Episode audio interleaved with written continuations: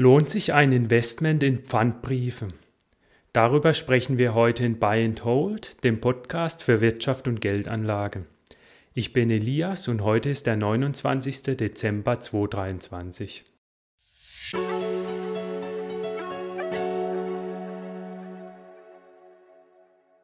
Heute sprechen wir über eine Anlageklasse, die weniger bekannt ist, aber die sich aus meiner Sicht auch für passive ETF-Anleger lohnt und zwar über Pfandbriefe. Zuerst äh, werde ich erklären, was Pfandbriefe sind. Dann werde ich erklären, ob sich ein Investment lohnt. Und dann werde ich noch erklären, wie man investieren kann. Also zuerst ein paar Worte darüber, was Pfandbriefe sind. Pfandbriefe sind eine deutsche Erfindung, die sind bereits über 250 Jahre alt. Im Englischen werden sie auch Covered Bonds, also gedeckte Anleihen bezeichnet. Das sind Bankanleihen, die durch reale Werte gedeckt sind, zum Beispiel Immobilien, Schiffs- oder Flugzeughypotheken bzw. Forderungen an die öffentliche Hand, also an, den Staat. Diese Pfandbriefe gelten als sehr sicher. Man spricht hier auch von einer doppelten Sicherheit, weil einerseits eben diese Pfandbriefe durch eine Pfandbriefbank herausgegeben werden. Da gibt es in Deutschland nur etwa 80 solcher Banken, die von der BaFin extra zugelassen werden müssen. Und diese Pfandbriefbanken garantieren eben für die Zahlung dieser Anleihe. Aber gleichzeitig müssen die Banken diese Pfandbriefe dann noch mit realen Werten hinterlegen, also mit äh, zum Beispiel Immobilienhypotheken. Und würde jetzt die Bank als Schuldnerin ausfallen, weil die Bank bankrott geht, dann würden eben noch immer diese realen Werte zur Verfügung stehen, zum Beispiel die Immobilienhypotheken, die dann verpfändet werden könnten. Und aus, das heißt, man würde dann im Notfall sogar ähm, solche Hypotheken verkaufen oder die Immobilie sogar selbst verkaufen, um dann eben den Pfandbriefinhaber auszubezahlen, falls die Bank ausfällt. Die meisten dieser Anleihen sind durch Forderungen an die öffentliche Hand und durch Immobilien gedeckt. Flugzeug- und Schiffshypotheken sind seltener. Es ist dann auch so, dass diese Hypotheken sehr konservativ bewertet sind. Zum einen wird als Bewertungsgrundlage nicht der Verkehrswert herangezogen, also der Marktwert von einer Immobilie, um so eine Hypothek zu bewerten, sondern der sogenannte Beleihungswert der liegt häufig ungefähr 20 Prozent unter dem Immobilienmarktwert. Die Pfandbriefbanken dürfen dann aber nicht nur diesen Beleihungswert praktisch ansetzen als Deckungsmasse für den Pfandbrief, sondern sie dürfen von diesem Beleihungswert nur 60 Prozent als Deckung anrechnen. Das heißt, wenn hier eine Immobilienhypothek im Wert von 100.000 Euro vorhanden ist, dann muss die Pfandbriefbank zwar diese Hypothek zurücklegen, darf dann aber nur 60.000 Euro als Deckung für den Pfandbrief anrechnen. Das heißt, würden hier die Immobilienpreise stark fallen, dann wäre hier wahrscheinlich noch immer genug Puffer vorhanden, um ähm, ja, auch solche sinkenden Immobilienpreise verkraften zu können. Denn wie gesagt, man setzt hier einerseits den Beleihungswert an, der liegt schon mal unter dem Marktwert und dann nimmt man von dem Beleihungswert nochmal 60 Prozent. Das heißt, selbst wenn die Immobilienpreise um 50 Prozent fallen würden, würde der Pfandbrief vermutlich noch immer nicht ausfallen.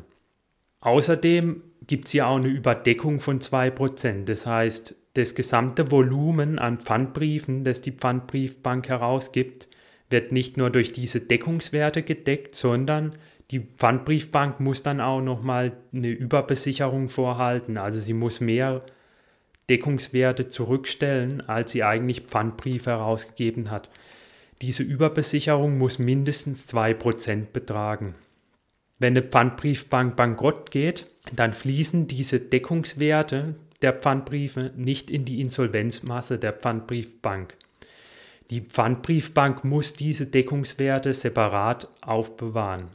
Bislang wurde in 250 Jahren ein Pfandbrief in Deutschland auch noch nie wertlos. Also hier gab es noch nie einen Ausfall.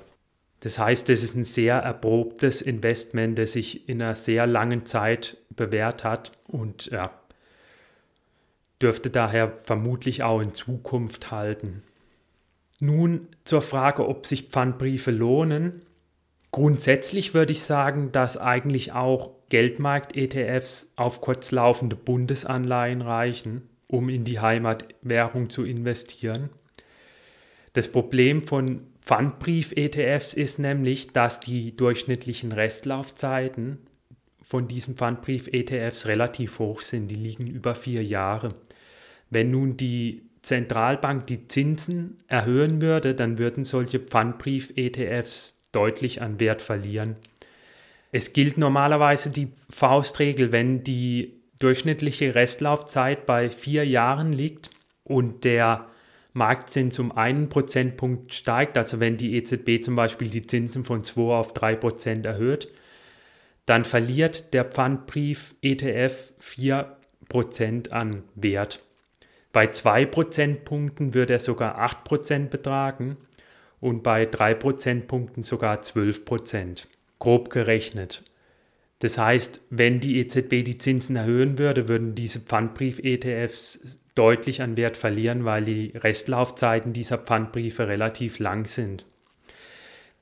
Geldmarkt-ETFs mit kurzlaufenden Bundesanleihen haben hingegen den Vorteil, dass hier die Restlaufzeit im Schnitt bloß bei einem halben Jahr liegt. Das heißt, wenn hier der Zins um einen Prozentpunkt steigen würde, dann würde der Kursverlust nur minus 0,5 Prozent betragen.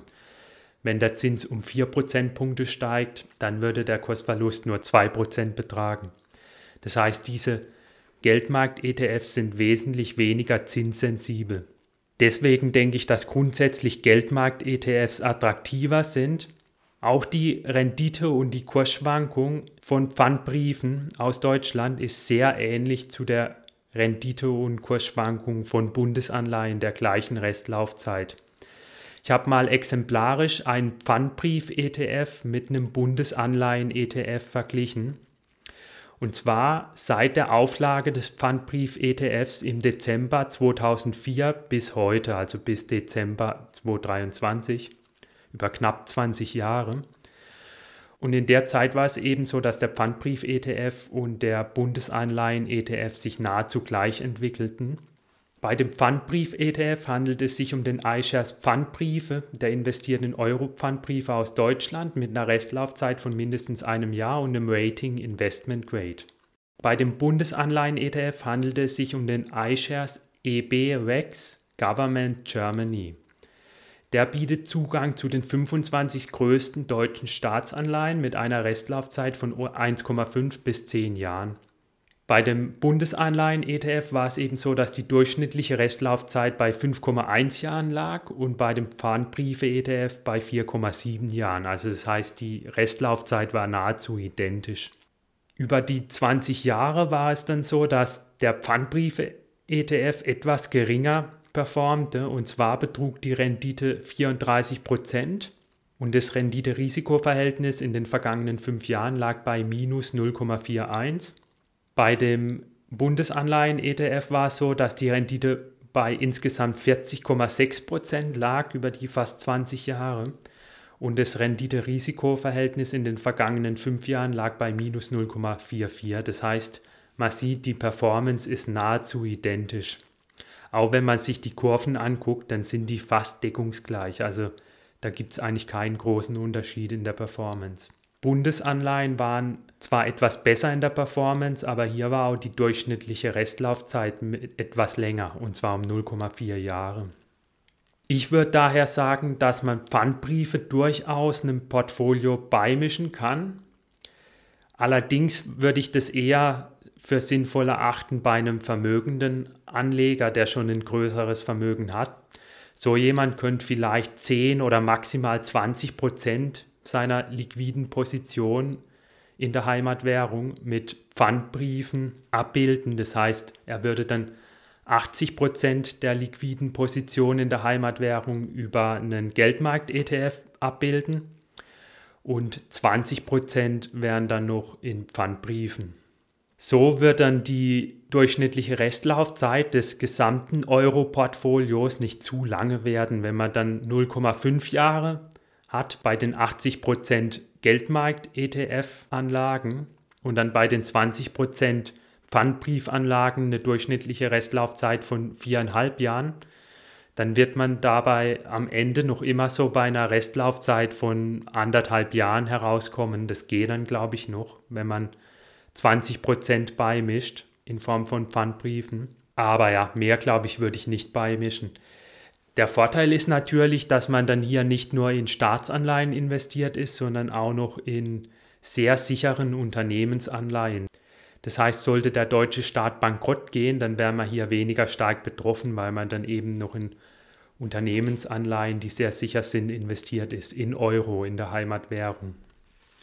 Zum Schluss noch ein paar Worte darüber, wie man investieren kann. Also es gibt im Wesentlichen zwei Möglichkeiten, die sich anbieten. Zum einen natürlich über ETFs, wie ich bereits gesagt habe. Hier gibt es zwei physische ETFs mit Euro-Pfandbriefen, die ein Fondsvermögen über 100 Millionen Euro haben. Einerseits den bereits zuvor erwähnten iShares Pfandbriefen, der enthält nur Pfandbriefe aus Deutschland. Und dann gibt es noch den iShares Euro Covered Bonds, der enthält Pfandbriefe weltweit, die in Euro denominiert sind. Dieser hat eine durchschnittliche Restlaufzeit von 4,6 Jahren und der Deutschlandanteil beträgt 19 Prozent am gesamten Fondsvermögen. Die zweite Möglichkeit ist auch, dass man einen einzelnen Pfandbrief kauft. Der Nachteil ist hier freilich, dass man mehr Aufwand hat, weil man immer wieder Pfandbriefe nachkaufen muss. Außerdem hat man eventuell hohe Handelskosten, wenn man eher einen illiquiden Pfandbrief kauft. Das heißt, ein Pfandbrief mit einem relativ kleinen Ausgabevolumen. Wenn man so einen Pfandbrief wieder verkaufen will, dann fallen eher höhere Kosten an, weil man da Schwierigkeiten hat, einen Abnehmer zu finden. Und ja, so, so einen Pfandbrief sollte man dann eher bis zur Endfälligkeit halten. Wenn man diese Handelskosten vermeiden will, dann sollte man einen sogenannten Jumbo-Pfandbrief kaufen. Jumbo-Pfandbriefe sind Pfandbriefe mit einem Emissionsvolumen von mindestens einer Milliarde Euro. Pfandbriefe findet man über den Anleihenfinder der Börse Stuttgart. Man kann da einfach Anleihenfinder Börse Stuttgart bei Google eingeben und dann kann man eben in der Suchmaske nach Pfandbriefen suchen und dann auch nach ähm, einer gewissen Restlaufzeit und so weiter. Nach Währung kann man dann auch noch filtern und sich dann alle Pfandbriefe anzeigen lassen. Man sieht dann auch bei der Börse Stuttgart unter anderem die ISIN und die WKN. Man kann dann diese Wertpapierkennnummern einfach in das Suchfeld im Online-Depot eingeben bei seinem Broker und dann dort eben den Pfandbrief kaufen. Halten wir also fest, Pfandbriefe sind sicherlich kein Muss, aber ich halte sie dennoch für durchaus interessant, auch für passive, langfristige Anleger. Und zwar als zusätzlicher Diversifikationsbaustein.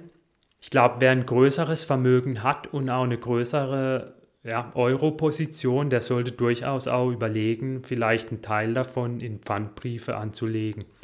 Allerdings sollte man dann nicht zu viel in Pfandbriefe anlegen, da eben diese Pfandbrief-ETFs eine relativ lange durchschnittliche Restlaufzeit haben. Also ich glaube, mehr als 20 Prozent der Euro-Position würde ich nicht in einen Pfandbrief-ETF stecken, eher nur 10 Prozent. Das war's auch schon mit der heutigen Folge. Falls ihr künftig immer regelmäßig über neue Folgen informiert werden wollt, dann abonniert gerne den YouTube-Kanal oder den Podcast-Kanal, auf dem ihr die Folge gehört habt. Oder abonniert meinen Newsletter. Den versende ich einmal pro Woche und dort kündige ich dann auch an, wenn neue Folgen erscheinen. Schaut auch gerne in die alten Folgen rein. Dort ging es unter anderem darum, ob sich große, populäre Fonds lohnen oder ob man von denen besser die Finger lassen sollte. Und in einer weiteren Folge ging es auch darum, ob Gold-ETCs sicher sind, also Goldwertpapiere. Dann darf ich mich von euch verabschieden und bis bald.